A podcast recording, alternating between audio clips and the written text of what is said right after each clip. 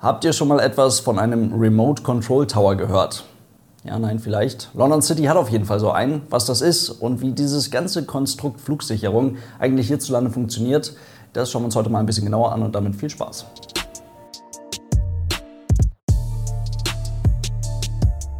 Und damit hallo und ganz herzlich willkommen. Ich hoffe, es geht euch gut. Bevor wir uns diesen Remote Control Tower anschauen, machen wir fürs bessere Verständnis erstmal einen thematischen Ausflug in Richtung, wie funktioniert dieses Flugsicherungsding überhaupt hierzulande bei der DFS, also bei der deutschen Flugsicherung.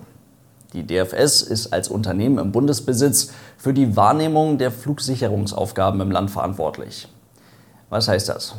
Die Lotsinnen und Lotsen der DFS kümmern sich in den Kontrollzentralen oder vor Ort an 14 deutschen internationalen Flughäfen in den Kontrolltürmen um die Abwicklung des zivilen Luftverkehrs im Land und in Friedenszeiten auch um die Abwicklung des militärischen Flugverkehrs. Jetzt denkt sich der eine oder andere vielleicht schon, hä, das waren nochmal 15 deutsche internationale Flughäfen. Es waren sogar mal 16 deutsche internationale Flughäfen. Ist auch noch gar nicht so lange her, aber Tegel ist ja jetzt mittlerweile weg. Und die DFS ist auch tatsächlich immer noch an 15 deutschen internationalen Flughäfen vertreten, allerdings nicht vor Ort. Denn der Flughafen Saarbrücken nutzt mittlerweile auch so einen Remote Control Tower. Aber wir bleiben erstmal bei den Basics. Es wird also ganz grob erst einmal unterschieden zwischen den Arbeitsplätzen in den Kontrollzentralen, dem sogenannten Center, und den Arbeitsplätzen in den Kontrolltürmen, dem sogenannten Tower, an den jeweiligen Flughäfen. Und diese Kontrollzentralen gibt es hier in Deutschland in Bremen, Langen, München und in Karlsruhe. Und auch noch für die Abwicklung des deutschen Flugverkehrs relevant ist der Eurocontrol-Standort in Maastricht. Die Rufzeichen dafür sind Bremen Raider, Langen Raider, München Raider, Rhein Raider und Maastricht Raider.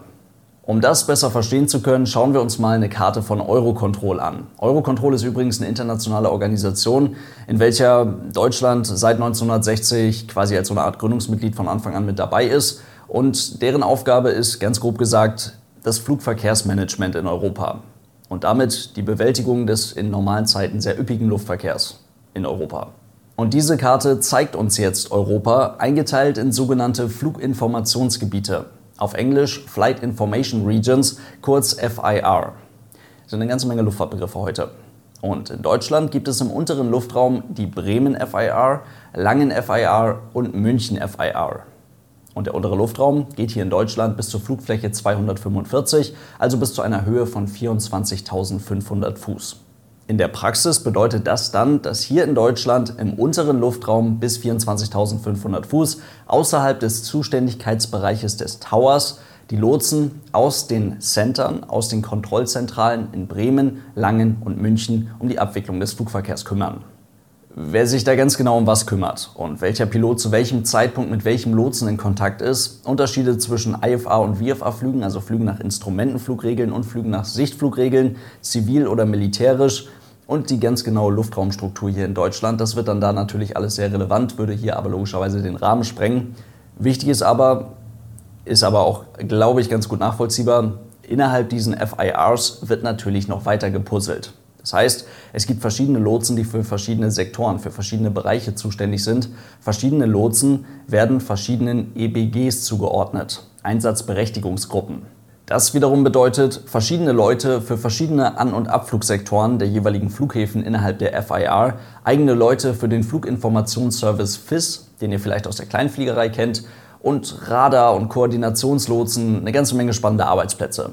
Alles in allem aber logischerweise ein sehr komplexes Konstrukt, von welchem man auf der Pilotenseite sehr professionell meist einfach nur einen Lufthansa Tupapa Mike Contact Bremen Radar on 119er 510 mitbekommt.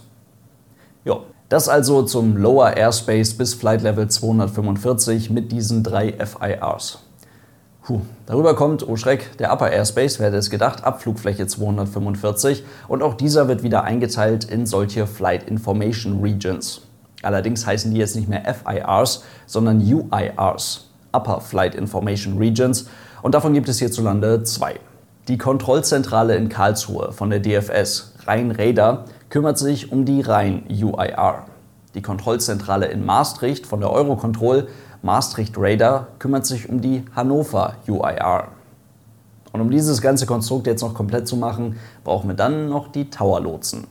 Diese Leute sitzen an den eben genannten Standorten hier in Deutschland an den internationalen Flughäfen in den Kontrolltürmen und kümmern sich um die Start- und Landefreigaben für die Flugzeuge, bekommen die Maschinen im Anflug vom Anfluglotsen, welcher in einem der drei eben angesprochenen Center sitzt, und geben die Flugzeuge nach dem Start auch an eben diese Lotsen wieder ab.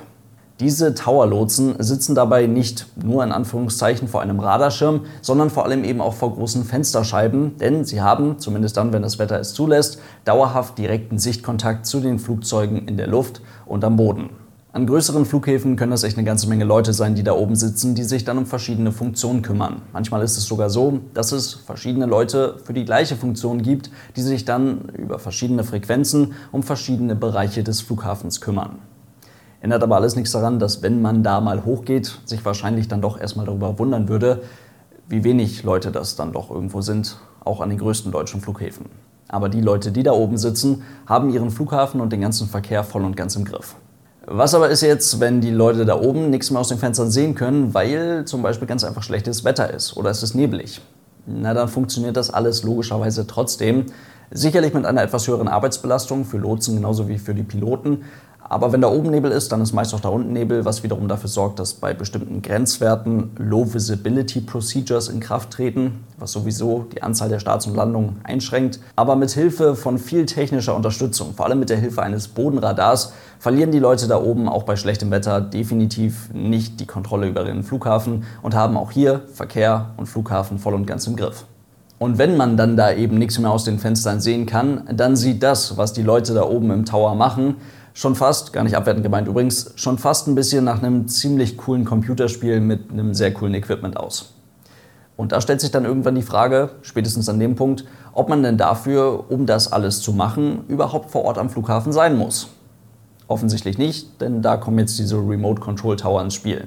Wir haben das eben ja schon mal kurz angerissen. Die Tower-Lotsen am Flughafen Saarbrücken sitzen mittlerweile also nicht mehr im Tower am Flughafen Saarbrücken, sondern sie sitzen, da komme ich immer ein bisschen durcheinander, in einem Remote Tower Control Center, Tower und Center in einer Bezeichnung, in Leipzig. Und das sieht so aus. Die Tower-Lotsen vom Flughafen Saarbrücken in Leipzig haben auf ihren Bildschirm quasi so eine Live-Rundumsicht vom Flughafen Saarbrücken. Und soweit ich weiß, müsste Saarbrücken zum aktuellen Zeitpunkt sogar noch der größte internationale Flughafen weltweit sein, welcher dauerhaft remote kontrolliert wird. Hochauflösende normale Kameras und auch Infrarotkameras sorgen dafür, dass die Lotsen dort alles im Blick haben können und sie natürlich auch Funktionen benutzen können, die sie so im echten Tower ganz einfach nicht hatten. Denn das, was die Lotsen da auf den Bildschirmen in Leipzig sehen wollen, das können sie logischerweise auch anpassen, indem sie den Bildausschnitt anpassen oder verschiedene Zoomstufen anwählen oder halt eben mit der Infrarotkamera Dinge sehen, die sie bei schlechtem Wetter auf dem echten Tower gar nicht hätten sehen können. Einige dieser Funktionen, wie zum Beispiel das Verfolgen der Flugzeuge mit der Kamera, übernimmt das System ganz automatisch. Und so wird aus der Tower-Position des Flughafens Saarbrücken ein Arbeitsplatz an einem ja, schon recht besonderen, aber doch irgendwie normalen, na gut, es ist überhaupt kein normaler Schreibtisch. Vergessen wir das. Auf jeden Fall die Vorteile, die das ganze System hat. Die werden erst dann richtig klar, wenn man weiß, was man damit noch in Zukunft alles vorhat. Mit einem eigenen Tochterunternehmen bringt die deutsche Flugsicherung dieses System zusammen mit einem österreichischen Partner reproduzierbar und skalierbar auf den Markt. Und die nächsten Tower-Positionen, die in naher Zukunft hier in Deutschland remote werden sollen, sind die des Flughafens Erfurt und des Flughafens Dresden. In Zukunft sollen entsprechende Lotsinnen und Lotsen dann nicht nur die Berechtigung antrainiert bekommen, auf mehreren Flughäfen zu lotsen, sondern auch an den jeweiligen Arbeitspositionen soll zwischen den Flughäfen umgeschaltet werden können. Und am Flughafen benötigt man dann logischerweise keinen klassischen Kontrollturm mehr, sondern einen Kameraturm mit logischerweise redundant ausgelegten Systemen, mit Kameras, die sich selbst reinigen können und Kameras, die sich in einem beheizbaren Gehäuse befinden. So möchte man dann Lotsinnen und Lotsen sehr viel effizienter einsetzen können, als das heutzutage der Fall ist. Und man spart sich, wie gesagt, einfach den Kontrollturm, was dafür sorgt, dass man viel Kosten für die Instandhaltung eines solchen Kontrollturms sparen kann, viel Kosten für eventuelle Neubauten sparen kann und sich ganz einfach die ganze komplexe Infrastruktur sparen kann. Der Flughafen London City nutzt jetzt als erster großer internationaler Flughafen in Großbritannien ebenfalls ein solches Remote Control Tower System. Die nutzen zwar nicht das exakt gleiche System wie das, was die DFS da auf den Markt schmeißt, aber sie nutzen ein ähnliches System und es funktioniert ganz genauso. Das heißt, die Fluglotsen sitzen auch hier, knapp 115 Kilometer vom eigentlichen Flughafen entfernt, in einem solchen Remote Tower Control Center, wie auch immer. Langfristig ist logischerweise auch hier klar, wo die Reise hingehen soll, hin zu zahlreichen effizienten, guten Lösungen, guten Remote Control Tower Lösungen für zahlreiche Flugplätze und Flughäfen im ganzen Land. Das wird noch sehr spannend. In diesem Sinne soll es das heute gewesen sein. Vielen Dank fürs Zuhören. Falls euch dieses ganze Podcast-Projekt gefällt, es gibt Aero News Germany auch auf YouTube und Aero News Germany hat auch eine Patreon-Seite. Vielen Dank für euren großartigen Support. Lasst es euch gut gehen. Hoffentlich bis zum nächsten Mal und tschüss.